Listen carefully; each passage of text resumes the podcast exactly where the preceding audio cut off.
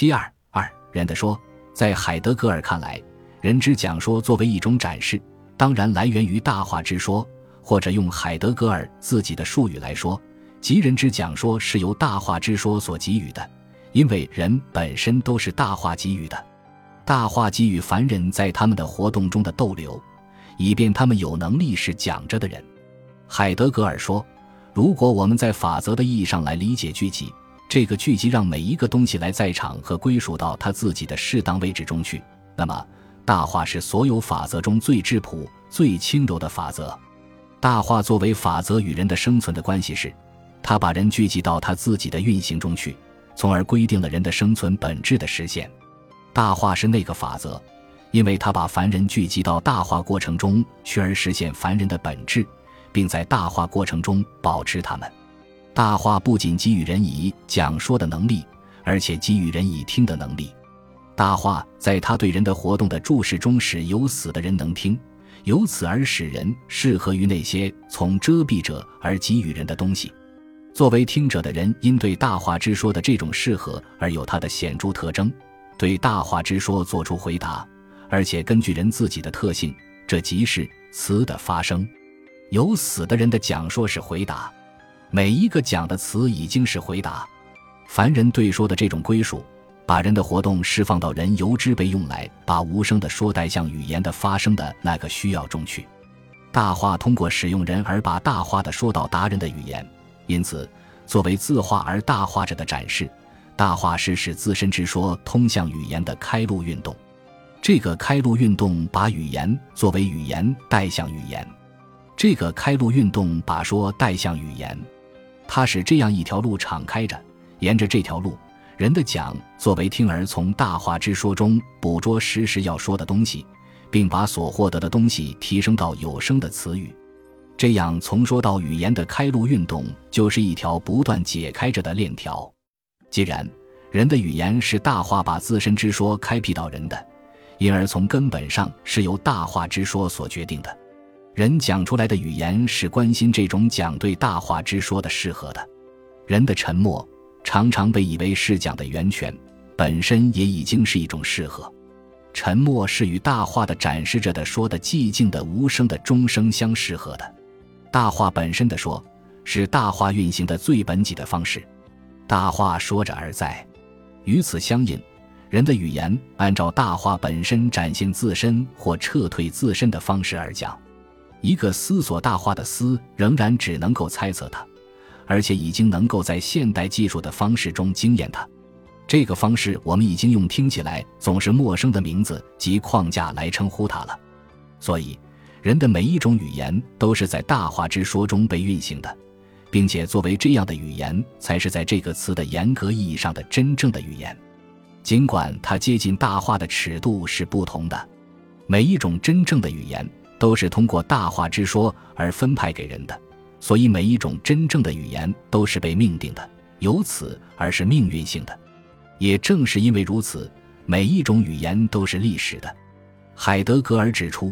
语言的这种在大话中的来源，语言的这种命定性，决定了语言的特性是不容易被知道的。人不能够全面了解语言的本性，因为人本身属于大话之说。人只能够在大话之说的后面而讲大话之说，用中国的话说就是人只能鹦鹉学舌。海德格尔说，他曾把语言称作存在的家，其意义也就在于它由大话来规定。只要语言的显露被托付给大话之说的展示，它就是在长者的保持者。语言是大话的家，因为语言作为人的讲说是大话运行的方式。从这些艰深抽象的论述可以看出，海德格尔提出了一种独特的语言观：人的语言讲说是大话开辟到人的，来源于大话之说，是大话之说的表现，因而从属于大话之说，是由大话之说所支配的。由此，语言并不是人自身所最终拥有的财产，并不是专属于人的能力，并不是人在根本上所能决定的活动。以上的阐述表明。海德格尔语言思想的实质是说明人的语言在大化运行中的从属性。联系到海德格尔四十年代中期在对人类历史的思考中提出，在历史中不是人，而是来源于存在本身的历史性本质在演这场戏。联系到海德格尔四十年代末五十年代初在关于科学技术的思考中提出，现代科学技术的框架本质及其转折从根本上并不取决于人类自身的活动，而是取决于存在的命运。联系到海德格尔五十年代在关于思想的思考中提出有待思考的事情，那个抽走自身但仍本质性的牵涉人的事情就是大化。联系到海德格尔五十年代末至六十年代在关于人存在。时间与大化的关系的阐述中提出，人存在、时间共属于大化，人被大化所拥有。可以看出，海德格尔对语言的思考只是他对大化所规定的人的生存活动的一个方面的思考，而不是全部思考。海德格尔的整个后期思想所要说明的是人的各种基本生存活动在大化运行中的被支配性，说明人归根到底属于大化的运行。这才是海德格尔后期思想的主题。这就是说，海德格尔后期思想的实质是一种解构人类生存主体性的人学思想。海德格尔的这一语言观在理论上无疑具有一定的合理性。他以抽象的形式强调人言在整个宇宙运行过程中的根源性，强调了人言与天言之间的整体性、统一性。事实上。人的语言的确不是孤立于宇宙其他事物而独立存在的，而是处于与其他事物的普遍联系之中的。海德格尔深刻地认识到了这一点，并做出了自己的别具一格的思考，因而具有重要的探索意义。但是与此同时，海德格尔这种语言观的人学片面性也是明显的，他夸大了人的语言这种生存活动的被动性方面。没有看到语言作为人所特有的生存方式的特殊本质。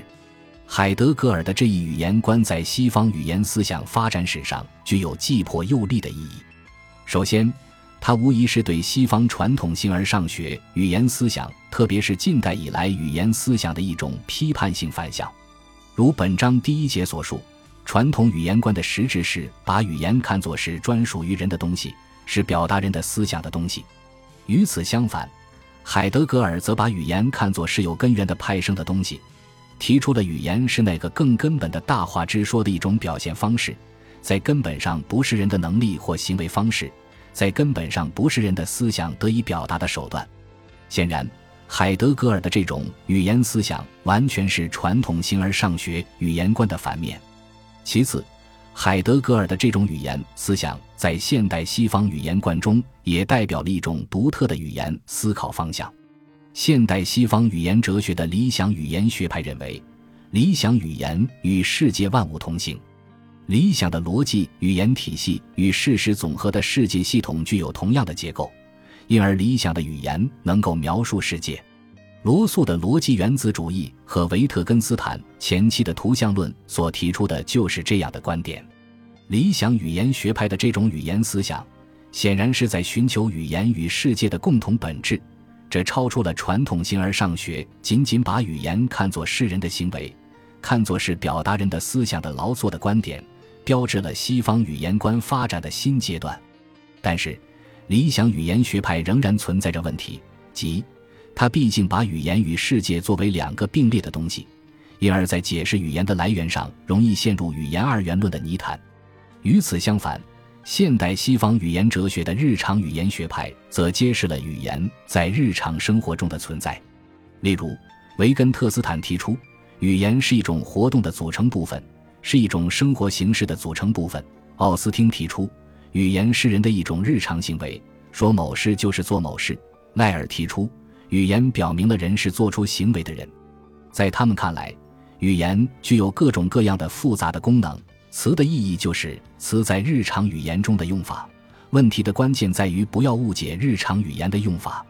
日常语言学派强调语言的日常生活性质，强调对日常语言的分析，特别是他把语言看作是日常生活形式的一部分。这显然与传统语言观十分不同。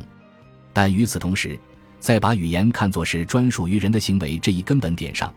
日常语言学派与传统语言观又是完全一致的，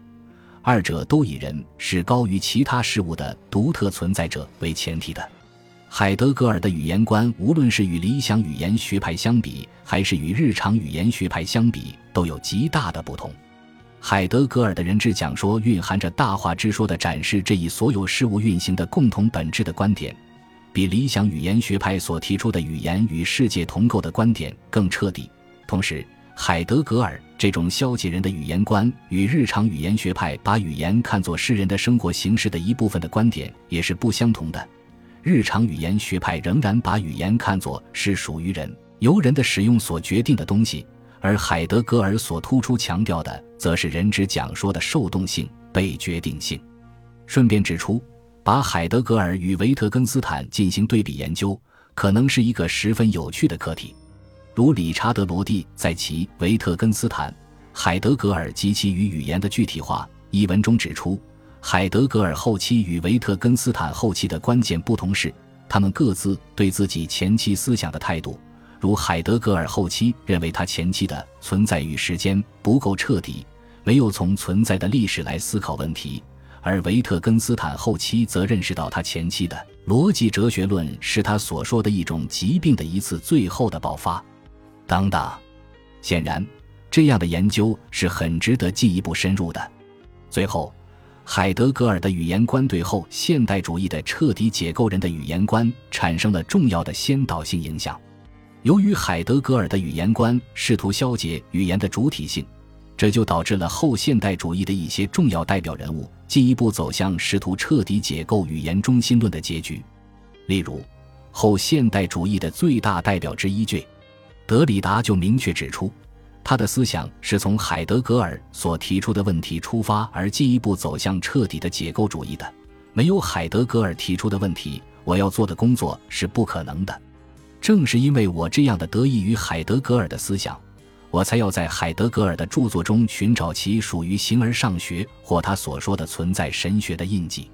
在德里达看来，不存在任何中心，语言既不是人的主体性的表现。也不是什么存在的家或大话之说的表现，因为根本就没有存在或大话这样的中心存在概念。大话概念的使用，或者表明海德格尔的思想没有完全摆脱形而上学，或者表明海德格尔的思想又陷入了一种新的形而上学。德里达认为，语言并没有单一确定性的意义，并没有任何固定的所指，语言就是各种差别的表演或游戏。也就是说。语言是在各种词的差别比较中形成其非同一的相对的意义的，如红只能通过与蓝、绿的比较才有其相对意义，存在只有与非存在对比时才有其相对意义。可以看到，德里达的语言观乃至他的整个解构主义，实际上是海德格尔对传统形而上学语言观乃至对整个传统形而上学批判解构的继续。德里达的语言解构主义是海德格尔的语言观在理论和逻辑上的完全彻底化。事实上，解构主义的另一著名代表 M. 福柯在把语言与人的消亡或社会转变联系起来时，也同样受到了海德格尔的语言观的影响。当福柯说“随着语言的存在越来越明亮地照耀我们的地平线，人类便逐渐的消亡”时，他无疑是比海德格尔更加激进。更加彻底地试图从语言方面来解构人类的主体性。简言之，海德格尔的语言属于大话之说的观点，从一个特定的角度历史地开启了后现代主义语言观的产生。海德格尔的人类的生存被大话所规定的人学思想，开启了后现代主义的人的消失的无人人学的到来。实际上，从海德格尔的思想到后现代主义。标志着西方哲学史上一种新的哲学潮流的产生和发展，语言观则是这一新的哲学潮流的一个组成部分。本集播放完毕，感谢您的收听，喜欢请订阅加关注，主页有更多精彩内容。